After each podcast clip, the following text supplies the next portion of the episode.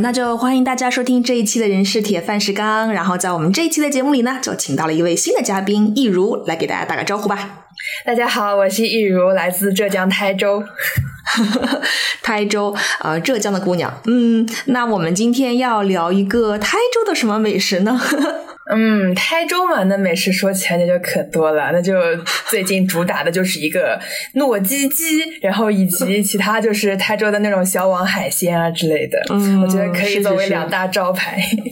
好的，那我们就来聊一聊吧。那呃，其实你具体在台州是黄岩人，对吗？对对，所以其实台州也算是一个，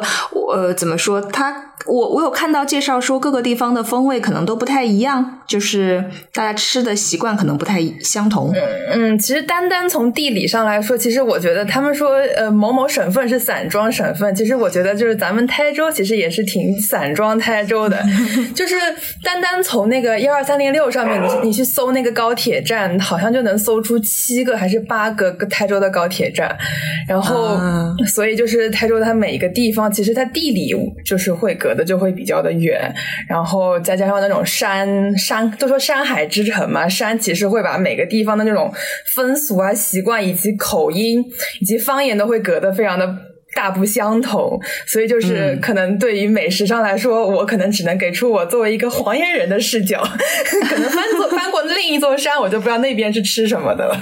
嗯，免责声明先说一下。对对对，对，然后我看到说，其实台州一共是大概是三市、三区、三县，就是九个地，类似于九个大比较大的地方。对然后它本身的风格又像是三面环山、一面临海那样的，所以我感觉可能有山区的一些些风味啊，也有一些沿海人民的一些对于食物的偏好，这样。嗯，对，是这样。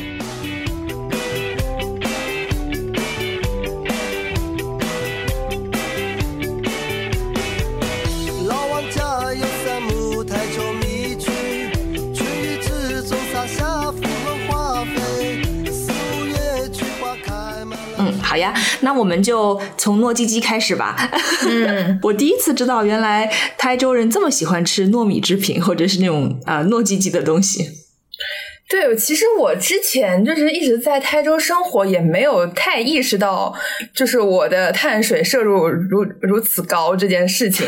就其实我家就是一半，算是一半是北方人，一半是南方人。然后因为在泰州本身就吃每天各种什么面饼啊、面粉啊，然后加上我奶奶他们家是河北来的，然后他们就在家也就是做饺子，然后做大饼，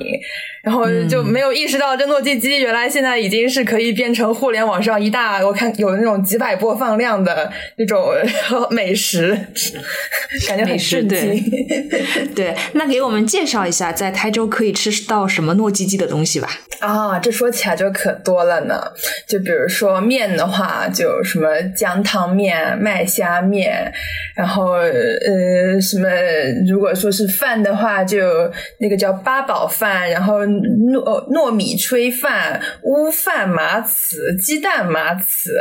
然后如果说要就是呃再洋再再那个油炸一点，就是那种所谓的他们大人说不健康的话，就是那种油炸的泡虾呀，然后或者是小时候家人们都不要买的校门口的梅花糕呀之类的，可多了。嗯，对，听起来我听到了一串陌生的名字，然后 也有一些熟悉的名字，虽然都在浙江，但是好像我们吃的也不太一样。那我们可能就一个一个的去聊一聊吧，好不好？先从这个你没有提到，但是其实你之前跟我说你们非常有名的一个叫做石饼筒，啊，石冰桶，对，石冰桶就是我从小就是在那个作文里面就开始写，就是它是我们的一道独特的美食。嗯，就先介绍一下石冰桶吧。啊、就一般来说，咱们就从它的历史开始入手，就是啊、据说是呃戚继光抗倭时期，然后就是台州人民为了犒劳这些呃那个战士们，所以就是说把他们家家户户的菜通过一张面皮给它包着送过去，嗯，然后所以就有了石冰桶，就是因为它是像一个桶状，大概有五公分直径的一个面桶。就是湿饼，嗯为什么叫饼？我可能也不是很清楚，反正就是个饼应该是外面包着它的那个面皮吧？哦对对对，是是嗯是，反正就它的形状是桶状的。然后的话，就是在我们那儿，经常就是逢年过节，就是有很多节日都会吃食冰桶。就比如说端午，就我觉得是最有最有特点的，是因为其他人家里或者其他地方家里啊、家家户户可能端午节是吃粽吃粽子吃粽子，但是我们那边都是吃食冰桶。呃，啊那你们还吃粽子吗？粽子也吃，就是就是好像是嗯、所谓潮潮流应该是粽子，所以我们也吃粽子。然后但是食冰桶哦就是会互相交错着吃吧。所以感觉食冰桶在台州的地位就有点像饺子在北方的地位是一样的，就是什么节日都可以拿出来吃一下，是吗？对，尤其是因为它你要包一个食冰桶的话，你需要准备很多个菜，什么虾仁啊、洋葱啊、鸡蛋丝、黄鳝丝、豆芽、卤肉，什么各种各样的。其实感觉就是一次家家户户之间那种美食攀比大赛。尤其是现在这种网络这么发达，就是你一拍你家那个餐桌就知道，哦，你们家这次过节丰不分盛了。就 就那倒也不所以其实算是我吃，我想在里面卷什么都可以吗？就是。就对没有一个特别，比如说传统的一定要是包括什么东西，但是只要是感觉你们家喜欢吃，然后又觉得是可以适合被卷在一个面皮里面，就都可以卷。反正面皮里面一定得有的是炒面，然后其他加什么菜的话，就是基本上像什么那种各种丝之类的都是会有的。然后如果有什么特别的爱好的话，你也可以另外再加。其实我感觉听起来或者是说起来有一点像哦，北方吃春饼啊，就是当然春饼就没有那么丰盛嘛，啊它可能主要还是一些素的芽菜啊，什么胡萝卜丝啊之类的，嗯对对对，然后卷着吃，嗯，有又有一种大饼卷一切的感觉。嗯，对，感觉食品桶它的那个馅儿的料会更多一点，就是一桶食品桶就会非常的扛饱，就这就、就意味着所以那个面皮其实也是特别有讲究的，就是它那个皮你不能特别厚，也不能特别薄，如果厚的话，就是你包的那些菜就会吃起来感觉呃没有没有没有那个味味道，感觉太厚了也不舒服。但如果太薄的话，就是你如果想卷很多菜的话，就会露出来。就是所以它这个面皮的那个是非常有讲究的，呃，然后你包的时候，就是也是大家也都在暗暗的较劲，看看谁能够把同一张面皮包出来更多的那个那个菜跟那个面放在里面。就是以前的时候，我家那小菜场门口就经常会对着有一个面皮摊，就看着他们那个发，就看着那个老板娘做那个面皮发呆，就他。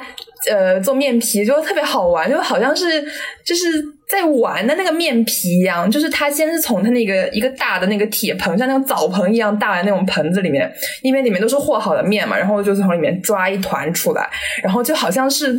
再颠一个那种面球一样，就像颠两下，然后好像是把那个形状啊，以及这个好像再再那搅匀一下，矫正一下，然后就放到那个平平的那个铁锅上面，就轻轻的这么抹一圈，就是像涂颜料一样，把那个圆给它涂上，把那个黑黑的那个圆给它涂上白白的面粉，然后大概就等一会儿，你就等那个边上那个皮已经翘起来之后，然后给它翻一圈，然后再。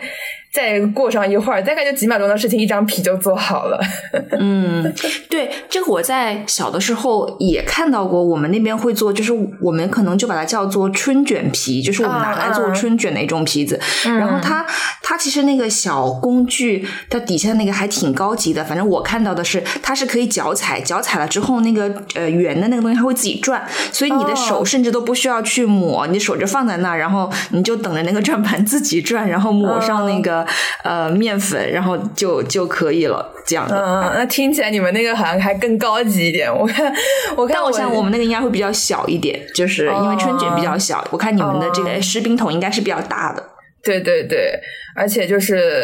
它就纯手，就没有用什么工具，就是掀起面皮什么，全都是用就一只手在做。所以其实这个面皮现在都应该还是手工制作，对吧？就对，不太不太会能机器做。对，没见过机器的，就就像我们包饺子也是一样，就是大家也觉得那个机器那个面机器饺子皮好像也不如自己擀的饺子皮好吃。对，但是主要是自己没有擀饺子皮的手艺，所以我们家都是买的饺子皮。那呃，这个是石饼筒。呃，我觉得石饼筒它跟那个芡糕就会非常的相似，就是芡糕它其实跟石饼筒属于是兄弟姐妹的关系。芡糕它就是顾名思义，它的那个皮就是不再是那张饼了，它就是一个厚厚的糕。我觉得台州就是觉就觉得它那个糕就会特别的好吃，因为我可能个人觉，因为我肠胃不是消化很好，所以我就是碰到那种那你还能吃糯叽叽？那种那么厚的东西，我有时候可能会拒绝。但是那个芡糕那个糕就是，嗯，可能它那个糕也会特别的独到一点，就是它很软，不会让我觉得很塞，很就是很沉，然后它就会用那种。芡糕就是那种，也是一团糕，然后你稍微拿那个手给它推一推，就把它推成一张稍微没有食品桶那么大的那个面皮，就是它那么大的一张圆的东西，然后你把那个你想吃的菜也是放各种各样的菜，然后把它包进去。但是芡糕的好处就相比于食品桶，就是在于它因为扎实厚实，所以芡糕的话，你最后就可以。浇上一些灵魂的肉汁，它可以浇更多的灵魂肉汁，吃起来的话就会更加的顶。我有一个同学，他是在杭州的，然后他有一次就是意外接触到了吃那个芡糕这个这个美食。他说他那天上午吃了一个芡糕之后，那天到下午都不想吃饭，太撑了是吗？对，太撑了。然后我看了一下，其实芡糕它的那个它的那个团呐，它它是一个精米，你知道，这其实在这。浙江是分，也不是在浙江啦？其实我们我们吃那个大米都是分精米和鲜米的。精就是那个米字旁一个耕，然后鲜米就是米字旁一个山这样的。那好像他们就是说，北方呢吃这个精米会比较多，南方呢会吃鲜米比较多。然后他们其实样子上也有区别，精米就是那种胖胖的、圆圆的，然后它一年应该是它只能产一季的，就是不能多多季这么去产。但鲜米的话，就是可以就是多季的去产。然后就是可能形状是比较长一点的。他们说就是以浙江为分界，北北浙江以北的人很多，就很很喜欢吃这个精米，然后南边就是喜欢吃鲜米。所以其实感觉就是我们正好在这个中间的位置嘛，就是精米和鲜米都吃的比较多。然后这个芡糕就应该就是精米团子做的。嗯，啊，我也算是科普被科普了一下呢。对啊，就相对来讲会糯一些，就可能会接就就它。的口感上会更接近于这个那个糯米的感觉，虽然它也是水稻大米啦，对，嗯，对，然后。呃，还有一点可以补充的就是，现在的话，因为就是泰州美食越来越火了嘛，所以杭州也能见到一些嵌糕的那些店，包括外卖也能点到，因为它很方便嘛，做外卖。但是，嗯，就据我观察吧，就是杭州那些嵌糕店里面，就是那些糕里面那些料啊，就是其实都没有我们那边足了，就就低配版本是吗？对，这不划算了。但是你们吃嵌糕。因为一般都会当早饭吃，对不对？对，呃，会配稀的东西吗？看习惯，就是我的话，一般因为我个人都是吃牛奶为主，但是一般来说，大家可能会配一些豆腐汤，或者说豆腐脑、豆腐那个叫豆腐花之类的东西，还有豆面豆面碎，我看到啊，对，豆面碎是的，是的，豆面碎的话，呃，但是那个就是得没有太多豆面的豆面所以，就是一个豆面汤，就几飘着几个面。不然的话吃不下是吗？对，因为豆面虽然听上去是某种豆制品，对你感觉你你听起来会像是一种什么跟豆汁儿差不多的，就是可能是一些面粉打成了一个糊状的，但它其实不是，是吧？对，它其实也是很顶的东西，它应该是红薯粉，呃，番薯粉，对，是番薯粉，然后经过了什么，反正是经过某种工艺什么晒制出来，它就是变成了一种。半透明的绿绿的东西，所以就是其实还是会配一个豆腐汤啊，或者是一个豆面碎，当然不能有太多这个 红薯粉在里面，不然就又又好像吃了一顿主食。对对对，好，那我们再继续聊下一个食物麻糍。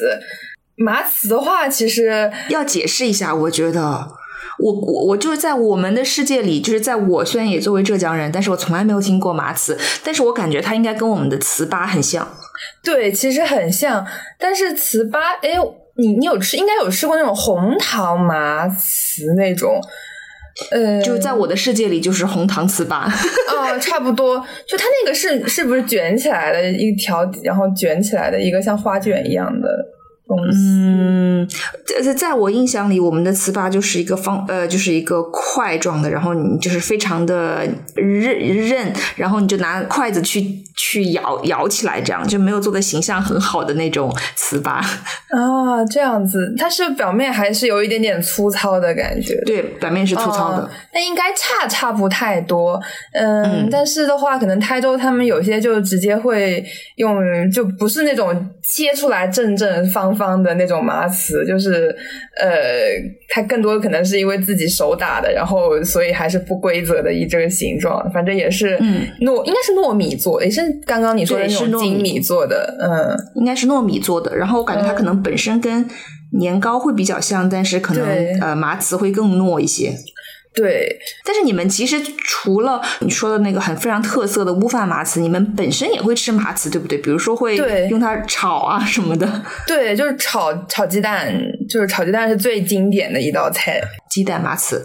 对，它就是呃，炒鸡蛋炒麻糍，其实也算是台州菜的一个特色的。就是像那些泰州菜馆现在也都在做那种那个叫鸡蛋炒麻糍，然后另外一种就是乌饭麻糍，就是一咸一甜。鸡蛋炒麻糍的话，就可能会比较好理解一点，就是呃，你锅里面然后先放一片麻糍，然后再把那个鸡蛋倒下去，就是就反正就。就随便炒都会很好吃，但是主要是喜欢吃糯叽叽。对，但是那个一定得要趁热吃。就是我我的话就会比较挑的，如果是冷掉了就就不太就已经变硬了之后就不太好吃，一定要是软软那种状态。对，因为本身硬了之后，就是你根本就不太咬得动了。嗯，但是那个叫乌饭，其实我们那边方言叫乌盐，好，嗯，好像是岩石的岩，屋檐是差不多，反正都是表示它黑的这个形容词，叫屋檐麻糍。呃，它其实我更多时候还是冷的时候吃的，它就是有一种魔力。怎么讲呢？它一般来说是，就是你先想象一个方方的。扁扁的一个麻糍，然后它是黑色的，然后呢，嗯，吃进去它又是凉凉的，然后吃起来很像怎么形容？芝麻糕 呃，芝麻那没有芝麻糕那么韧，它其实是很好咬断的。啊、然后有一点点薄荷的清香，跟那个橘红糕，不知道你们有没有这种啊，我们有，我们有。啊，跟那橘红糕的口感特别像，但是它是黑色的。然后一般来说都是蘸红糖，最最好是就是蘸着薄荷的那种薄荷跟红糖调起来那种酱汁，蘸起来会特别好吃。然后那它有馅儿吗？呃，它有馅儿，但是也有没馅儿的。就是有馅的话，哦就是会加一些甜的，比如说豆沙呀，还有芝麻之，还有花生之类的。但是我个人还是更喜欢吃没馅的，因为我感觉再加点馅就太甜了。我们要解释一下这个乌饭麻糍，我不知道乌饭乌饭在浙江以外的地方吃吗？我不知道哎。乌我估计可能江浙沪还有福建可能也有吧。对对对，好像就那那一带，因为我之前其实我呃第一次看到乌饭还是在电视上看到的，就那时候可啊能、真的吗？对，是乌饭还没有就是这么多家店在做，呃，因为我估计可能是季节原因还是什么，就是之前那个电视节目里，就是有一个老人家在传授他的长寿秘诀，然后他就是说他是呃，就定了那种乌叶，他那个乌饭那个乌那个黑色的汁其实是通过一种树叶，好像是呃叫乌叶还是什么的。乌树有些有些什么哦南竹树什么之类的，就好像名字还挺多。哎，对对对，就是那种东西竹呃那个树叶，然后给它捣碎，然后给它就就是煮煮煮一下之后会有那种墨色的汁出来，然后再用它来煮饭呀什么的。然后就是那个电视里面节目，那个今天电视节目就说那个老爷爷就是因为每天吃那样的东西，每天吃乌乌汁做出来的米饭啊之类，所以保持长寿，延年益寿。对对他一般，嗯，他一般应该是下初吃的。很多人就是我不知道我们那边的习惯，就是我们会吃乌饭下初的时候，哦但是我们不会再把它做成麻糍了，就是因为你们就很复杂嘛，对不对？你们嗯你们其实是我们的做法就是我们用这个呃树叶，呃其实我们家的做法都是在那个菜场上买树叶，然后回到家里自己把它搅搅成，把那个树叶搅成那个树渣，哦然后放到那个呃脸盆里，再把那个米饭。泡在那个脸盆里，可能泡一个晚上到一天，或者一天一夜这样，然后再去做。但你们呢，就在这个基础上泡，可能是泡完了、蒸完了之后，还要把它再打成这个类似于糍粑或者是那个麻糍的。所以你们你们的工艺是更复杂的，但我们就是你们前面的那一步，就是把它做成米蒸成饭就可以吃了。所以一年可能也就只能吃个那么一两天，因为不会经常吃，就是可能只是为了那一两天。老人会说，好像吃了这个夏天不容易被蚊子咬之类的。嗯，对，好像就是一直在强调它是有一种某种养生药效。对对对，是啊！我记得我小的时候有一个蛮好笑的经历，就是我我其实不爱吃米饭，那嗯我每次吃这种。呃，饭呢，我就希望它是有颜色的，你就会觉得小朋友就会觉得，就好像有颜色的饭更好吃，所以吃乌米饭和吃那个苋苋菜的那个红红汤的那个饭，我是最高兴的，就是我会觉得那样我会吃得下一些。然后，所以每年我都蛮期待说家里做乌乌米饭的。有一年就是呃，可能应该是我小学的时候，我不知道是应该是低年级的时候，有一次回家就是就上完这种兴趣班，所谓的兴趣班回家，然后那个兴趣班是学毛笔，就是学书法。后来呢，我就回到家，发现家里有一盆那个怎么讲，有有一盆黑水。在那个水池里，然后我又不知道是什么，而且因为那个我们是拿那种米，就是完全浸在底下的，所以你也看不出来它底下浸了什么东西。然后我就在里面洗我的毛笔，后来我就我就洗完了之后我就走了。后来突然间，我爸就晚上的时候，我爸就从里面拿出了一一一盆那个那个什么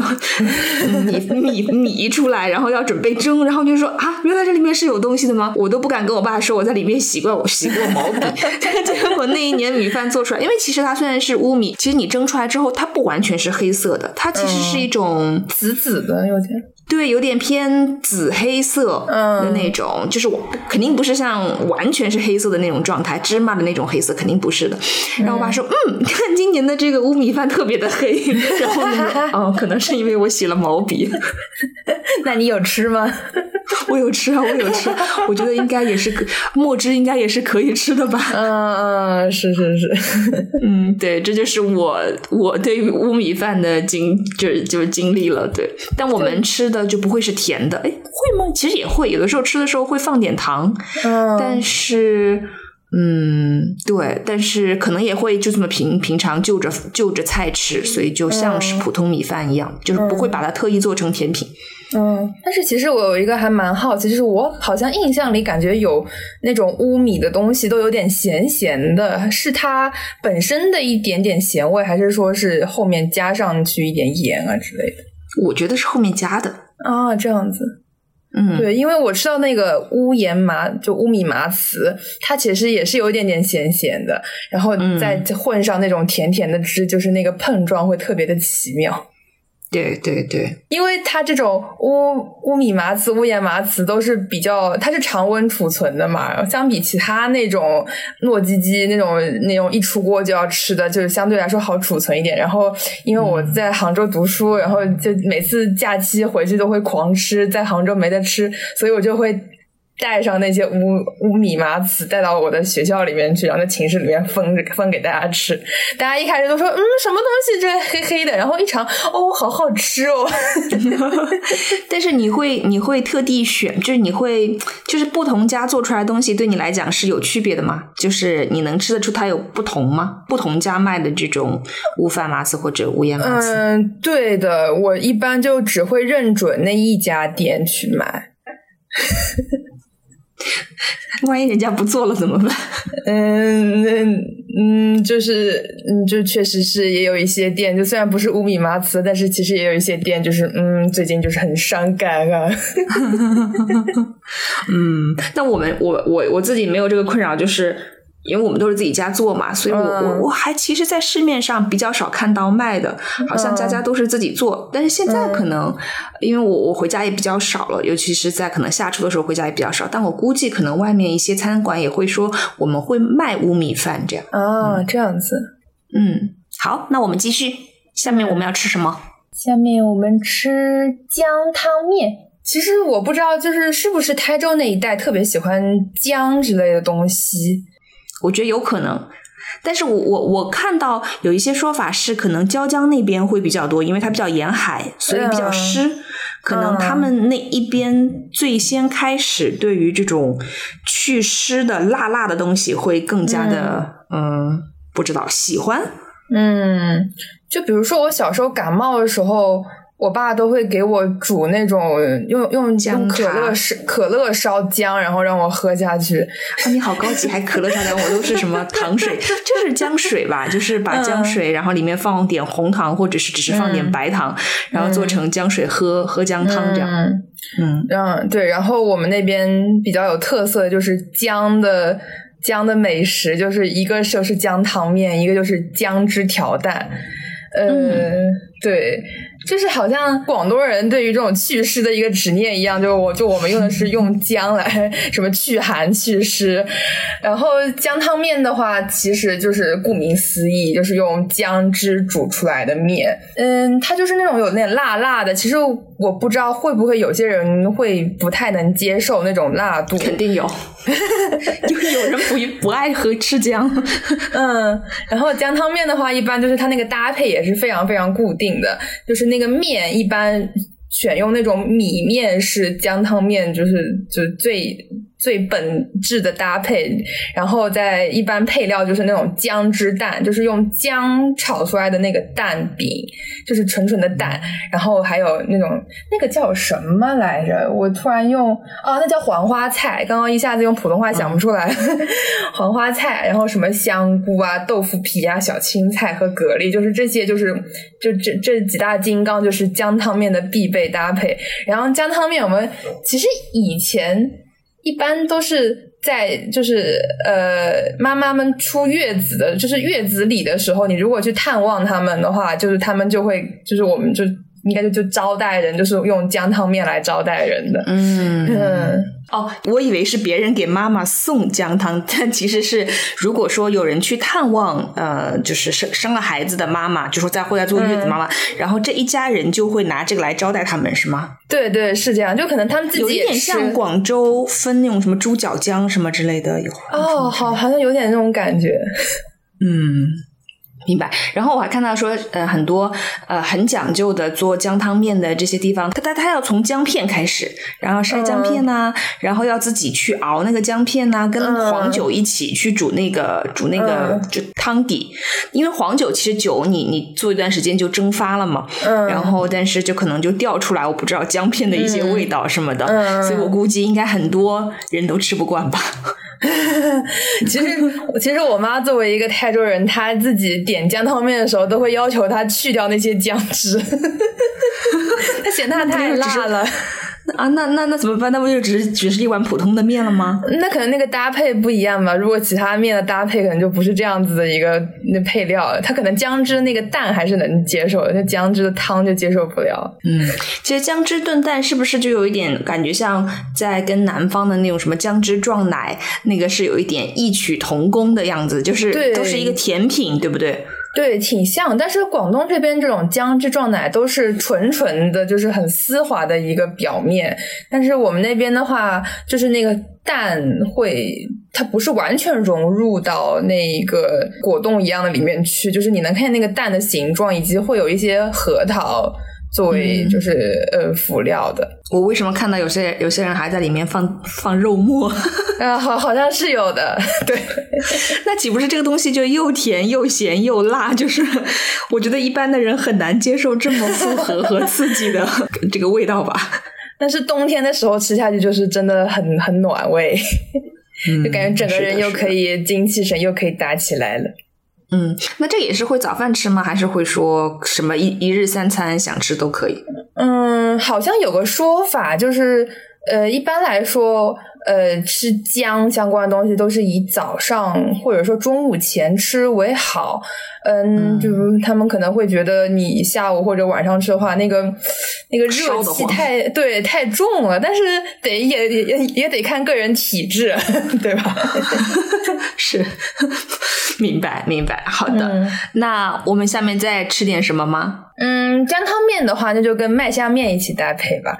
好的，麦虾面它其实也是一个很奇怪的名字，就是虽然它叫麦虾，但是它一开始其实这个东西跟虾根本就没有关系。嗯，它其实那个虾其实就是我们理解的面疙瘩。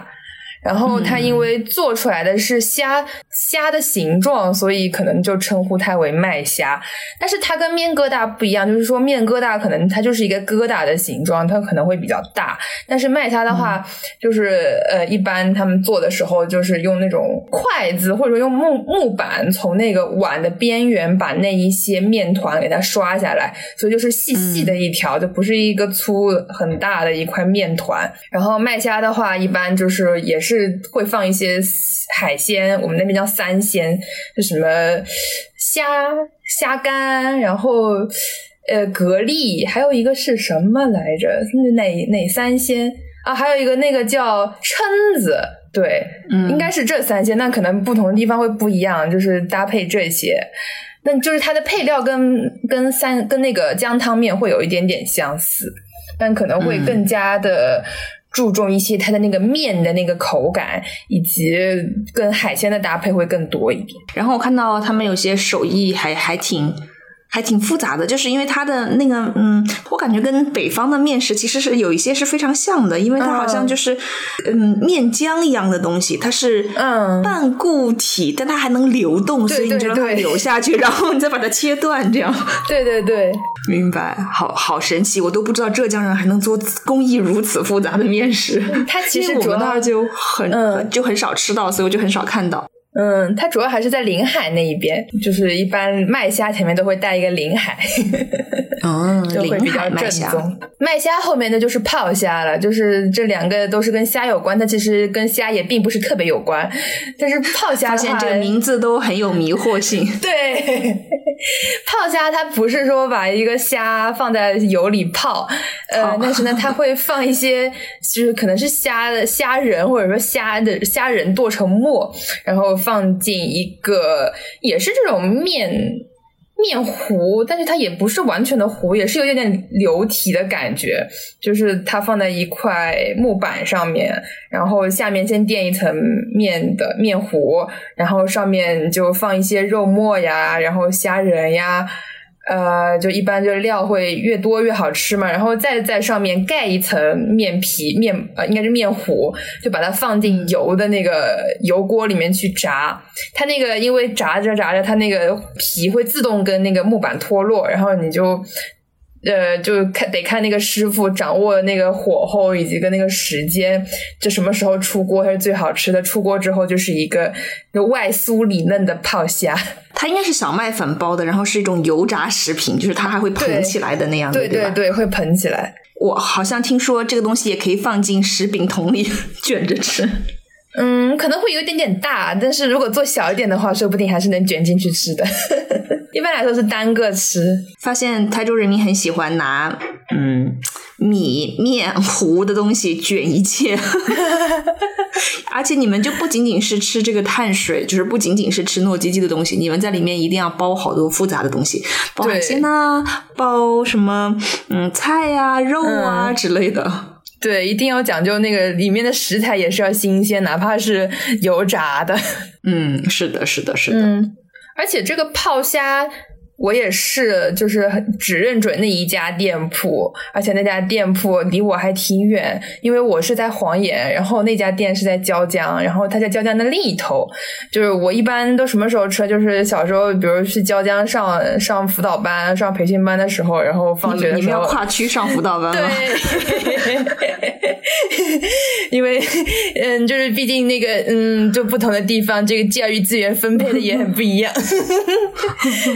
好的，呃，对，然后辅导班下课之后来一个烈士山的泡虾，就是特别完美。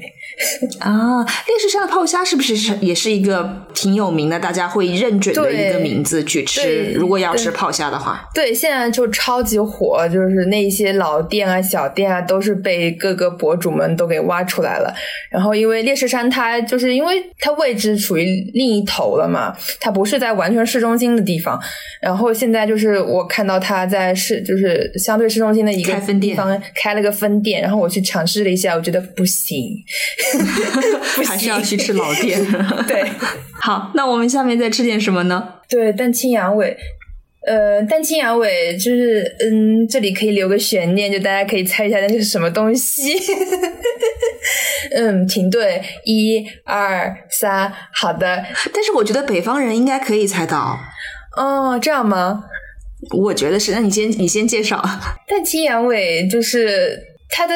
用料是蛋清，但是它的形状长得像羊尾，所以就叫蛋清羊尾。可能北方有，因为我之前查的时候，好像北方也有个类似的叫炸羊尾，哦哦，好像是，就是它就是用面粉裹，就是跟蛋清搅在一起，然后里面裹着豆沙，放进油里面炸，也是放油里面泡泡炸，对的然。后就会就会变成一个圆鼓鼓的，就是像乒乓球比乒乓球更大的一个白白的东西，然后浮在上面，然后、呃黄黄的吧，就可能炸完了之后是有点对白白的黄黄的，然后出锅的时候，那个老板一般都会把它压压扁，然后就是浇上一些糖粉，就是白砂糖磨成粉、那种粉，然后吃，也是这种咸，对，甜甜的咸吗？应该是主要还是甜，对，对，然后我其实，如果你你现在不是人在香港嘛，嗯你其实可以去很多的这种中式的菜馆，啊、它其实有一个有一个甜品叫高丽豆沙，啊，这样吗？就是我觉得是非常非常非常像，它的做法啊就也是用蛋清、猪呃熟猪油，然后豆沙、糯米，还有一些人会在里面放那种香蕉泥。啊，对对对，就高丽豆沙，但他们嗯，我看到他们的说法就是这个东西是从北方传过来的，所以呢，哦感觉呢，感觉你们的蛋清羊尾可能也是有人从北方带过来的。对，就可能但是这一脉是可以研究的，就是怎么 怎么的，就从北方的炸羊尾到了你们那儿变成蛋清羊尾，又又到了这个香港变成了高丽豆沙，你 这是不是宋朝的时候就是北宋、南宋什么对迁都？对，估计估计差不多，所以就是感觉这个味道，呃，就算没有在台州，可能在其他地方也还是可以、可以感受到类似的。嗯嗯嗯我还我还是第一次知道。对，下一次可以在香港的，你看到中式餐厅，如果它有它有一个那个叫高丽豆沙的话，你可以试一下。也是我感觉已经是在这种香港的中餐中菜馆里面非常传统的一个甜品了。哦这样子，嗯，就跟什么杏仁露啊、什么杨枝甘露啊什么的是一样的。get 了。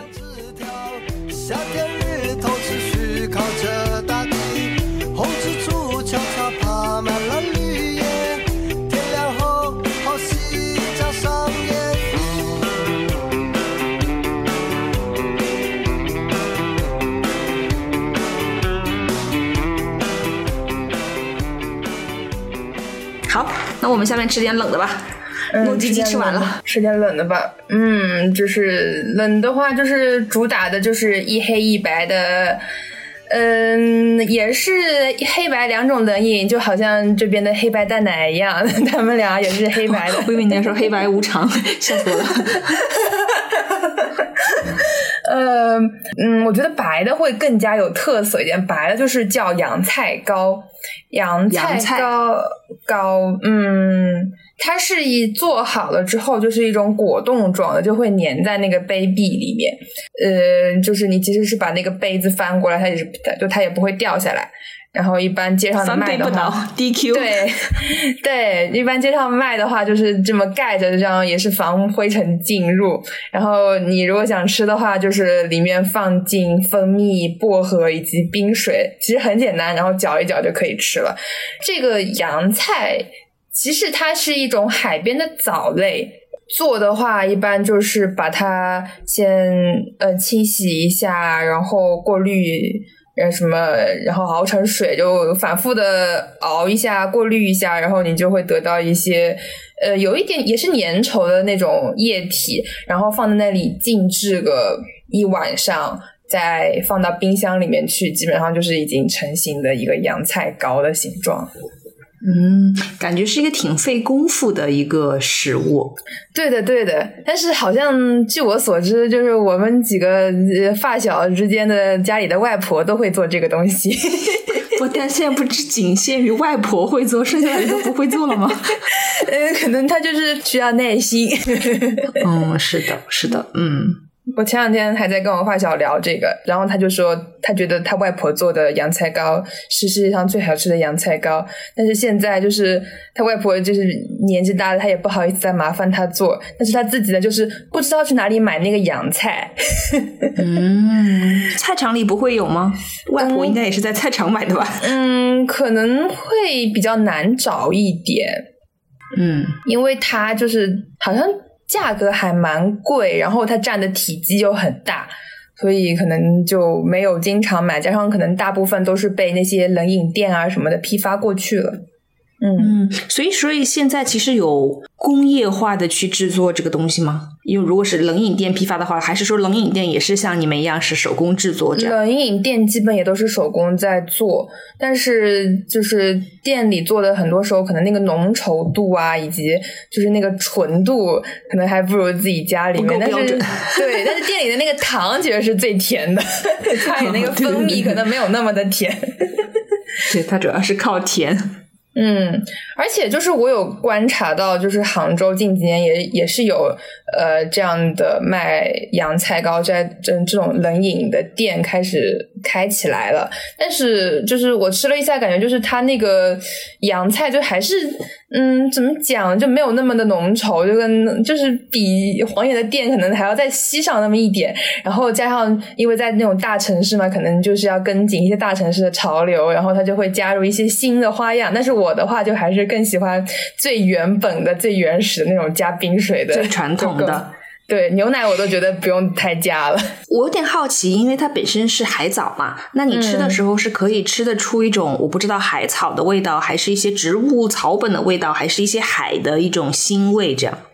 其实吃不太出来，因为做的时候，我记得我外婆她会放醋。然后就会把那个腥味，就是基本上去掉一些，加上你还会放一些薄荷，因为薄荷的味道还挺冲的嘛。然后和蜜蜂蜜，基本上就是尝不太出来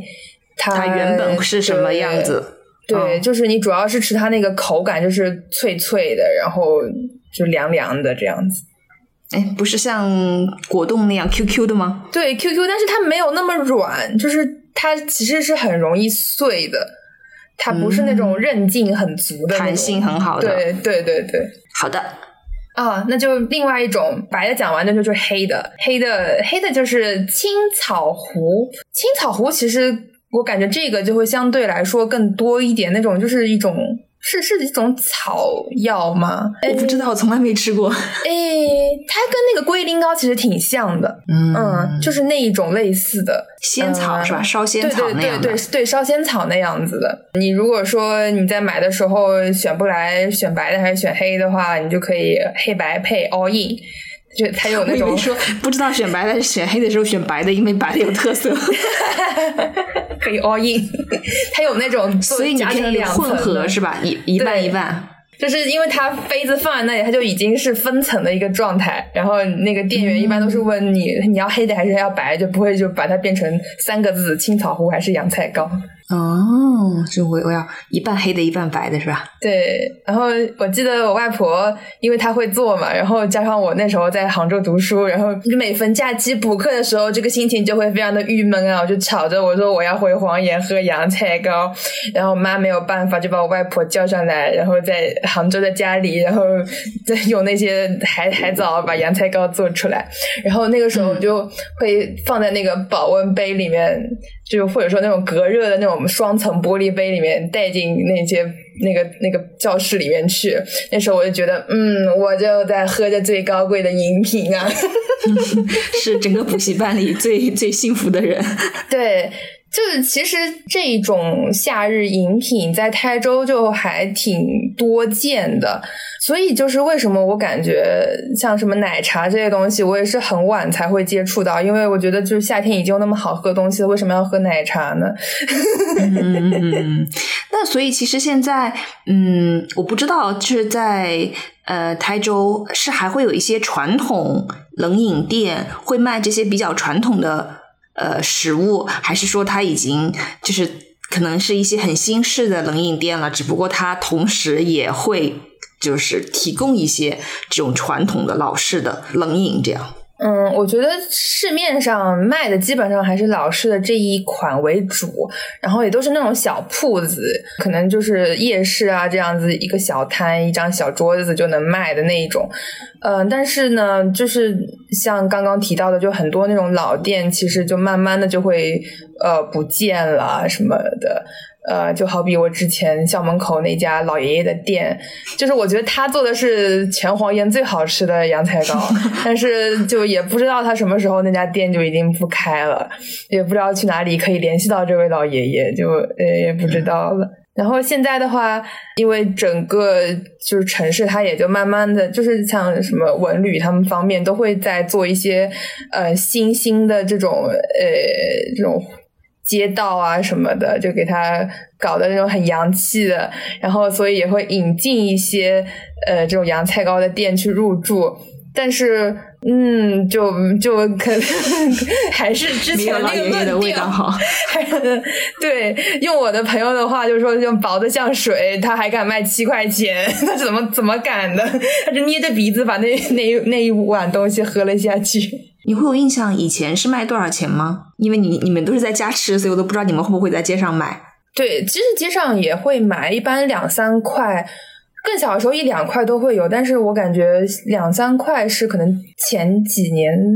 我上初高中的时候的一个价格。但是现在的话，嗯，就是你如果不去那种比较新兴的那种街市的话，去那种老店，三四块一般也四五块也能拿下。对，嗯，明白。好的，那所以就是大家如果去台州玩，不要错过一黑一白。对，夏天去，夏天去。对，夏对冬天就很难找到了。但是现在的话，可能就是一个好处，就是因为台州的美食火了，所以那些商家们就会变得更卷了。就以前可能季节性的东西，他们会把它就是时间延长，然后店也会变得多起来了。就跟就跟那个什么鲜肉月饼一样，我觉得以前的鲜肉月饼都是只是在可能中秋的那一周的时间，呃呃有它它有出炉的时间，你还要按着出炉的时间去买。但现在比如说在上海，什么鲜肉月饼都是一年四季都供应，然后它一直就是加热在就保温在那个保温炉里面，就好像也没有这个 期间限定的感觉了。对的对的，就是其实也感谢互联网啊。好，那我们就继续吃吧。那我们下面吃点什么？八宝饭，对，八宝饭，它也是一种冷饮。八宝饭，然后我我查一下，就是我发现其他地方，比如说北方吗，还是哪里的，他们的八宝饭可能会有，比如说红枣啊，然后核桃啊，对对对，核桃啊，嗯。青红丝啊，对，甚至还有什么腊肉啊、香肠啊之类的啊，那可能是广东的八宝饭。但是我们那儿的八宝饭就是纯纯的，呃，但但就蜜蜜呃蜜枣也有，但是就是那种得主打一个甜，就各种各样的晒干的甜的东西。葡萄干，对，葡萄干。那什么红绿丝儿，就是我不知道你怎么描述那个东西，就是放在一起，然后也是底下的那个糯米饭，然后冲水冲下去。它也它也是吃冷饮为主的，就可能不像有些那个，就以前那种超市里或者小店里卖那种一罐那个八宝饭，是不是那个样子的？就就那个八宝粥吧，一罐的八宝粥，对，差不多。是是是，对，因为但是我们那儿也不会把八宝饭当冷饮吃，就所以我们那儿吃八宝饭就可能是过年逢年过节，主要是春节啦，就有点团圆呐、甜蜜呀那个象征，所以就是说，也就是都是糯米，然后上面铺一点这种各种的佐料，然后蒸一蒸，大家就是里面应该会是那种豆沙馅或者是蜜枣馅，然后就是大家拿拿勺子蒯着吃。但是，所以你们那儿是不会把它作为一个某一种象征意义来吃的八宝饭是吧？对，不太会，都是夜宵冷饮摊里在卖的。奢侈啊，就是随时随地可以吃八宝饭。对，但是所以它的配料也不是很郑重、很隆重的那种感觉，就是一些小就小甜品，然后一碗的话大概八到十元左右就可以了。其实有一点点像那种芒果糯米饭的那种做出来，但只没有芒果的那一部分，就是这糯米饭配那种椰奶或者是牛奶或者是奶奶制品这样。对，清水也可以，清水的话就放点清水也糖可以吗？对，我觉得清水也挺好吃的。我想起来了，我们还有一个糯叽叽，它叫梅花糕。嗯，你说一下。呃，梅花糕它其实也跟梅花没有关系，它只是可能长得是五边形的，有点像梅花。但是我觉得南京那边的朋友可能会知道它大概是个什么样的，就是它的那个炉子也是就是一个一个位置，就好像那个鸡蛋仔那个炉子一样。但是我看南京那边的梅花糕可能就会放比较多的料，就会很好看。就我们那边的话，可能就可能只是会在底部那个，就像冰淇淋的那个饼处，它放的是芝麻馅儿。就先在底部，就是用那个筷子把那个芝麻馅戳进去，然后在顶上的话放的是红糖馅。就是顶上那、那些花，就是冰激凌的那些部分是红糖馅儿，这些就一般都是在学校门口会卖的会比较多。嗯，就我觉得我们那儿应该有类似的，我们叫梅花饺，哦，这样子，那里面会有什么馅儿吗？应该是红豆，然后嗯有芝麻吗？我不记得了，可能有，因为我小的时候不太爱吃，所以我就感觉可能它也是有，它是有芝麻的吧，因为我小时候不爱吃芝麻。嗯然后它上面会有一些青红丝，它基本上就是一个大的炉子，一个炉子可能能做我不知道八九个，出来之后再把它切分开来这样的。对，就梅花糕，它这种就是它的流动性更强，一般全都是流动的小摊在卖，所以你如果想要去找的话，你可能还得去追着的那个老爷爷的那个轨迹，去打听一下街坊他大概什么时候过去了，然后再追上去。但现在还有吗？现在因为我们那边就是已经很少再看到这个梅所谓的梅花饺了。现在还有，就现在就是那种流动的会比较少见了，就是更多的是把它们集中起来了，然后在同一个地方去卖。小吃一条街，对对对，就像那个，嗯，台州美食就是火的，主要是临海那边那个紫阳街嘛，紫阳街那里那一块好像就是基本上是获获取美食效率最高的一个一个地方，像什么梅花糕啊、蛋清羊尾啊、什么蛋饼啊。各种各样的，就是全在那所以我们条街今天讲的上吃大部分你都可以在那条街上一网打尽，是吧？对对对，但是不知道那边好不好吃，因为我确实没去过。就它火了 火火之前，我都没有去过那个地方，可能是个假的台州人，就因为太散装了，对临海了解比较少。不知道有没有听众会去过临海的那条紫阳街，然后看一看好不好吃？这样对，但是现在那边基本上就是呃，属于来台州打卡美食的朋友们第一站就是下高铁的地方。那主要是还是因为交通方便，对不对？因为它下高铁就是。嗯，可能是因为临海这个城市也会相对来说可玩性会大一点。就一个来说，它的那个美食很集中，你不用再去一家一家店找。然后另外的话，它那边又呃有那个长城，临海的那个江南长城可以爬，然后又有湖可以看，就是一整个可玩性会更强一点。交通的话，就是明白嗯，每个每个城市其实都有高铁站了。也 是也是，对也是。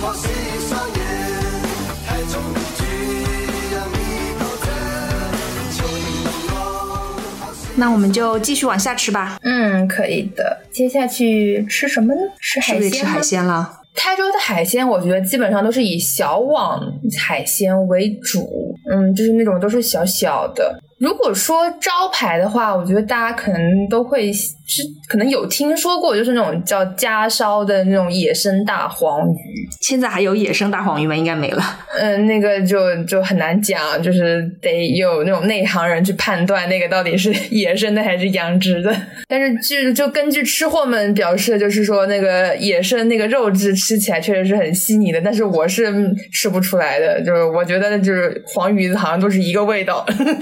假假台州人这个话，因为就是台州人，因为海鲜吃的会比较多，所以就是海鲜到底怎么样，就一口就能吃得出来。对我，我其实，在小的时候，很长一段时间都非常的分不清楚大黄鱼和小黄鱼到底是不是一种鱼。对对对 对，然后想说，哦，大小黄鱼就是小一点的大黄鱼，就是这种，但它其实是两种不同的鱼种。对，就小黄鱼它应该是一个统称，然后小黄鱼它其实具体它可能下面还会有不同的那种学名，嗯呃，就具体具体我也讲不来了，反正就是 大概有这样一个区分在。大黄鱼就就很明显，就是那么就是超级大的一条，但是就我就是听吃货们表示，嗯，他们觉得就是嗯追求黄鱼的大，其实。在肉质上可能并不是说锐，嗯，就是越大越好，可能反而是就是不到一斤或者就四五两、四五两、六七两的这样子大小的那个黄鱼，就是吃起来会也也还就已经很很不错了。就是再大一点的话，可能那个肉质可能会没有那么的细腻，但是那种大黄鱼就是比如说招待客人啊什么的，就会很很有用，很好看。嗯，对我有看到他们说，就是好像一般来讲，大黄鱼现在是可以，我觉得市面上大部分都是人工养殖的啦。嗯，就是如果说真的是它号称自己是野生的，应该是可以卖出天价的。对，超级贵。对，但小黄鱼就一般来讲经济实惠一些，而且好像在一定，嗯，就在很长一段时间之内，它是没有办法养殖人工养殖的，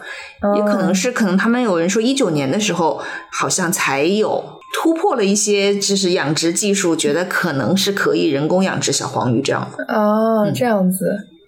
我就是记得，我就是我只能看大概熟的那个小黄鱼的那个鲜鲜度如何，好像是那个肚皮越黄，好像是那个肉质会越细腻，有点点忘了。以前在食堂选鱼的时候，大概是这个这个道理。好，所以就是代表的海鲜就是那个家烧大黄鱼是吧？对，而且就是台州做海鲜的做法，一般都是就追求。把这个食材的那个最本质的味道还原出来的那个一个做法，其实跟广东还挺像的。我有时候会觉得，呃，就比如说家烧大黄鱼，它就是这个做法，就是好像没有什么特别的料汁，就是什么葱姜，稍微放点酱油之类的，然后比较简单的一个烧法。不会有太复杂，但是那个汤做出来就是超级好吃。那个家烧黄鱼的那个汤，如果和上就是有嚼劲的年糕，我觉得那个年糕那个味道其实也不会亚于那个黄鱼味。是充分吸收了黄鱼的黄鱼的那个鲜美。嗯，因为我其实。就是我这个人吃鱼其实不太会吃，就很容易把那个刺吃进去，所以我可能很多时候会选择吃那个年糕，然后吸取，然后蘸一些那个吸取了黄鱼精华的那个黄鱼汤。会吃会吃，这才是会吃的。然后其他的话，呃，我们那边呃，我吃的比较多的，就比如说带鱼，然后鲳鱼，另外一个叫水蝉，对，就是那个叫也有人叫豆腐鱼，嗯，对对对。就那些特别嫩，是不是？对，超级嫩。嗯，我看我妈妈她吃那个水产，就是可以，就是找准一个地方，然后滋溜一下吸进去，然后剩下那个刺在外面。反正我至今还没有学会它到底是怎么吃进去。是一个技术难关。对，我觉得如果能想就是掌握那个吃水蚕的技巧的话，那个吃水蚕绝对是一种享受，就跟吸果冻一样，然后又很嫩。啊，那如果不能够掌握，那那个刺是会卡被卡到吗？你就是得自己用那个筷子一点点给它踢开，然后一小口一小口的去找那些没有刺的地方。哦，明白。所以我就比较喜欢吃那种刺长得很规律的，就除了那种黄鱼，就还有那种鲳鱼和那个带鱼，它们都刺长得就只要把那个背上那一些给它挑掉之后，其他就不会不就不会有什么大问题了。嗯，就小刺不太多的，对吧？嗯，而且我们做鱼的方法基本就还就就主要是那种清蒸啊，然后对，就清蒸为主，用白灼，就不太会放太多料。我我就是印象深刻，就最鲜的一次吃海鲜，哦，对，还有蟹，就是那种什么梭子蟹啊什么之类，就它倒也不是对青蟹，就是我有记得有一次在那个。呃，好像是玉环的一个海鲜市场，早上去，然后就跟着那一些海鲜老板们去抢那一桶货。就我们当然也抢不过他们，所以我们只抢到一些就超级瘦的，就瘦的就只剩壳那种小，应该是小梭子蟹。但是就用脸盆装回来，就是在在家里烧起来吃之后，就那个鲜度，我觉得就是就真的是肉是甜的。其实我觉得海鲜啊、鱼啊都是就是你新鲜，这个食材本身。新鲜其实对于味道的帮助是非常非常大的。嗯，对。但其实我也是后来才发现，就是醋的这个讲究，就是出了台州才知道，原来醋它其实是就是不是那么甜口的，就是有就有些醋是真的是纯酸的醋。但是台州人就是基本上家里大部分可能用的是一个叫康乐醋的一个醋名，但它其实是上上海的一款醋。它可能是因为偏甜口，所以它就是更能够把那个海鲜的那个鲜甜味给它激发出来，就所以就导致，比如说我在杭州，如果说想吃泰州菜，然后去吃泰州那些菜馆，如果说看到他那个旁边摆着的是那个康乐醋，我就会觉得很安心，我觉得嗯，这个是懂的，就他是懂用什么东西来蘸海鲜的。因为我其实看到很多对于醋的分类也很多嘛，就是很多，比如有的有的是用来烹调的，就是你做饭的时候，你你你把它放进去；有一些是佐餐的，就比如说可能拌个凉菜啊什么的，有用这样的一种醋。然后像康乐醋，可能就有点算这种果醋类的、保健类的，就它不完全是，嗯，不完全是它的酸度是比较低的。嗯，对，我觉得他们很多人说它是保健醋。你们家里就不会有别的那种？那那做饭要放醋也是放康乐醋是吗？嗯，做饭的醋应该不是康乐醋，康乐醋主要还是吃就是入口的那个。吃海鲜的时候。对对对，或者蘸蘸饺子，我其实也喜欢吃康乐醋，就没有那么酸。我其实到了香港之后发现。哎，现在也是吃螃蟹的季节，快到了嘛，就差不多了已经。他很喜欢给你配一个蟹醋，嗯就是专门吃螃蟹的醋，那个醋也是非常非常甜的。然后我是觉得很神奇，因为我以前在家呢，就是也吃螃蟹，但是我们不会特别用一种不同的醋，可能那时候就还是用镇江醋啊之类的，就是还是相对来讲会偏酸一些。然后我突然间发现，就是蟹醋这个东西也是非常非常非常甜的，所以来说，嗯，是不是？做海鲜的 醋都比较甜，对它蟹醋里可能还放了一些姜汁，我我我感觉就是那种姜丝的那种味道会有一点点。哦，有吗？我以为都要自己额外放姜。啊。但是我觉得蟹醋尝起来跟康乐醋也还是有点点不一样，它那个味道会更浓郁一点，就倒也不是酸，浓，嗯，对，所以就是大家可以留意一下康乐醋，这个的话可以买一瓶回去，然后吃海鲜。我当时在微博上写了一些关于康乐醋的小短文，然后康乐醋的那个本尊他他那个微博大那个蓝 V 还过来评论我，他说啥？他就说嗯写的真好，嗯嗯谢谢。那所以是一家那家上海的公司对吧？对，宝鼎好像是，对，是宝鼎。但是我之前嗯刚到杭州的时候，一二年刚到杭州上初中的时候，就是当时也是想去超市里面找醋，但是我不知道是不是嗯不同的就是沪杭两个城市可能会有点暗暗较劲，这个醋可能就是它没有引进到杭州这个大超市里面来，其实挺难买的。我之前买过宝。顶的那种糟卤，不是所有地方都可以买到哦。这样子，在台州的超市反正是还挺对，还挺多。在杭州我就是买不到，然后我就是只能在就是放假回家的时候，从那个家里面然后扛一瓶醋回来。就至于为什么没有网购呢？是因为网购那时候运费，它一瓶醋七八块钱，运费也要七八块钱。我想着，嗯，这不值得。啊，这个你不就打破了大家对于江浙沪包邮区的？江浙沪不是包邮区吗？对对对，可能确实是它一整个呃，就是你说的供应链可能没有那么完全，所以它网购的话，可能还就是那些店会比较的传统一点，就可能跟电商那种合作没有那么的多，就是主打一个传统，嗯所以就还是需要运费。嗯，好的，那这期节目之后大家就知道可以喝一下康乐醋了。对对，广告费有没有？就就我记得，就是之前在杭州，因为吃不到醋，吃不到康乐醋，然后我就从行李箱就在行李箱里放了一放了一瓶醋，从黄岩然后坐高铁到杭州，然后当时那个安检员就给我拦下来，就说你这个箱子里为什么会有酒？我说我放的是醋，你不懂了吧？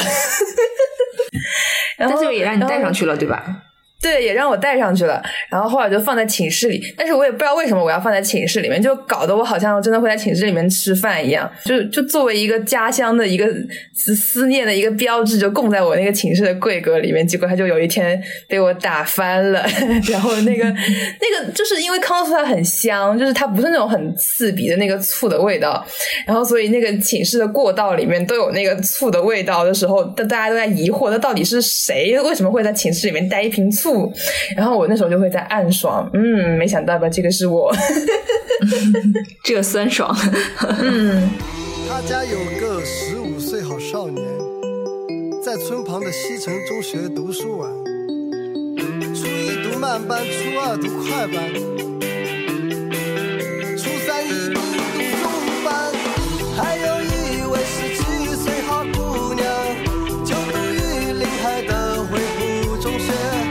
那最后是不是要聊一聊绕不过去的新荣记啊？对的，台州人的那个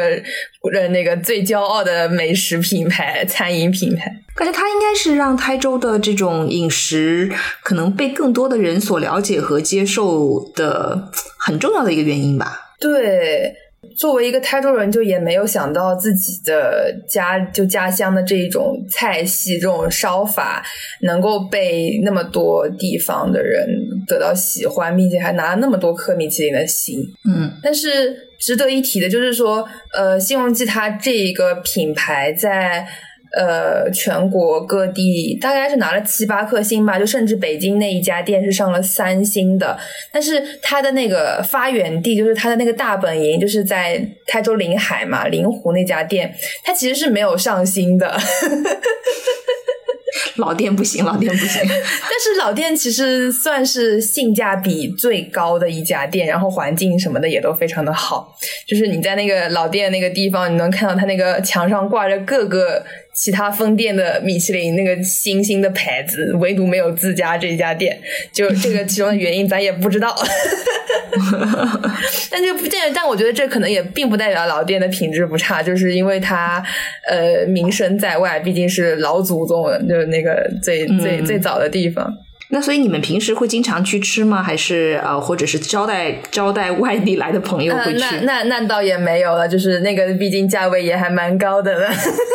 就可能只有在比如说呃有客人的时候啊什么的，就是或者说家里要、就是家里老人过生日啊，然后这样子去吃一下。重要场合。对对对，重要场合会去，但是呃，我觉得就是我们如果自己去吃的话。可能就不会去点那种看上去很高级的那些菜，我们可能喜欢新荣记的主要还是它那些就是最土的那一些菜，比如说那种烧烧豆面呀，或者说烧那种什么那种点心啊之类的，就这些可能我们会更喜欢一点，因为嗯，其他的话就好像自己家里其实也也就也能烧出差不多。就可能没有它那么好吃，但是差差不多能有那个感觉。那所以会点一些工艺复杂一点的，相对来讲可能不太会在自己家做的。对对，我们主要就是点一些家自己家里做不出来的，就比如说它那个沙蒜豆面，我是我是一直找不到平替的。嗯，沙蒜豆面，沙蒜它其实是海葵。然后它因为长得像蒜，以及它自己好像身子里会吐沙子，所以就叫它沙蒜。但是它那一个种那一种海葵就是非常的鲜鲜味很足，就是那种海鲜那种鲜味。我想提醒大家，可以自行搜索图片，有一点、嗯、震惊，对 对，形象有一点震惊。它是一种动物，然后它长得有一点震惊。然后豆面的话，我觉得就是应该要红烧。就是，而且红烧豆面其实我们刚才也有，我们上面也有提到过，就是那个红呃番薯粉。对对，番薯粉就那个绿豆面，一般来说就是你在早餐店吃的那绿豆面，就是清汤啊，放一点榨菜丝啊什么的就都 OK 了。但是如果要跟沙蒜烧一起的话，就是它得有一种浓稠的感觉出来，然后。就我觉得最重要就是说得把那个收汁，就是它那个汤水不能是太太薄的那种，或者说颜色你也得看那个颜色。如果它那颜色太淡，我觉得可能这碗面就不太好吃了。就是那个那个颜色应该是酱油吧？呃，嗯、对，我觉得它应该是有芡的，就是它、啊它应该是勾了一些芡，然后可以让它。就是比如说你沙蒜，因为它本身是海葵嘛，就是那种鲜味可以更好的挂在那个那个豆面上，我觉得。嗯，对，反正它这道菜就主要就是一个沙蒜跟一个豆面，然后可能会放一些香菇丝。我觉得其实《西游记》有些时候它可能发挥的不稳定的时候，它那个汤汁就会没有收好，就会比较淡。然后我就说那个点菜的时候，我就一定跟他讲，我说你这个汤汁一定得给我收浓稠了，因为在台州其实有两家那个叫呃黑珍珠的。榜单的那个是餐厅，就是除了西荣记，就是另一家，另外一家叫叫老叫老扁酒家。其实老扁酒家之前它就是开在黄岩，然后之前就是嗯、呃真的是大排档，就是我们爷爷大排档，但它很有名，真的很好吃。然后它慢慢的就是那个出名不之后起了，对对，出名之后就搬进了一家，就是装潢也是很很很高级的那种木质的，然后就里面暗暗的这样 这样的一个餐厅里面去，然后他家也有沙蒜豆面，但是我觉得老饼的沙蒜豆面就是有点点太淡了，就是那个汤就是。不不行，然后那个汁也没有收好，嗯就是如果那个老扁能听到的话，就可以改一改，不是这样的话，我就不用跑到新荣记去吃了。对，反正就是很多呃地方都有这样的沙蒜豆面的产品，但是我觉得就是平替就确实是很难去找，也就甚至是西荣记自己旗下的那些店，因为它。它这一个餐饮集团，它不只是新荣记嘛，就其他有一些更加家常，就是就价格更加实惠一点的店，亲民的，嗯，对，亲民一点的，就是可能还是他自己就是那个招牌的那家店做的会更最好吃，嗯 甚至是西荣记不就不同的分店可能做出来的那个感觉也会不一样。就是我们泰州人一致认为灵湖店就是他那个老店，就是总店是做的最好吃的。那那肯定，那你们也不能够接受北京店做的比临就就比泰州本地店还好吃吧？嗯，但是其实有一个说法，就是说新荣记它其实还是融合了挺多粤菜的。呃，菜菜式的，就是这这里面其实还挺有争议，他们就觉得，嗯，新荣记你不能够代表泰州，你只是融合，就是这这夹杂了一些泰州的菜。嗯，但是我也能理解，因为其实我觉嗯得粤菜是，就它更规范呐、它就是它已经在外面打拼这么久了，所以它对于这种、呃，一般对于食物的要求啊什么的都非常的。程序化和规范化，我觉得，但是嗯对于其他地方的这种菜系来说，他想要比如说拿新也好，或者想要这种产业化的经营也好，肯定得学一学人家。对对对，我看他这个创始人一开始，嗯、刚刚开始就是创办新荣记的时候，好像就是借鉴了呃广东这边酒楼的一些，就是甚至起名方式啊，以及他们做菜的一些形式，就是我觉得其实这也算是一个。双赢的一个合，就两大菜系双赢吧。就那个泰州可能都不能算一个大菜系了，就是就因为这两个地方都是讲究一些食材啊，讲究一些就是新鲜对新鲜啊，然后就呃就要还原这个，就就不就主就主打一个少放佐料嘛，然后呃 这个这个总结好简单粗暴，就少放佐料。所以《西荣记》就是还它有自己的特色，比如它的那些海鲜啊之类的，但是它的很多菜式，比如说什么。呃，它的点心什么和牛塔呀，或者什么乳鸽呀，什么之类，就是还挺广东的。就像、像我这种广东味太精神太州人，就是一个狂喜，双厨狂喜。对，双厨狂喜。好，那今天就非常高兴跟着一如去了台州，吃了各种糯叽叽，还有海鲜，还有这个一黑一白。嗯，对，好，那就欢迎大家有机会也去台州一网打尽一下各种小吃。可以，可以，可以私我要一些那个私藏的美食店啊，大众点评的那个收藏夹，我就给他分享出来，到时候。嗯好，那就非常谢谢一如今天来做客认识铁饭石缸，嗯，谢谢歪歪。谢谢。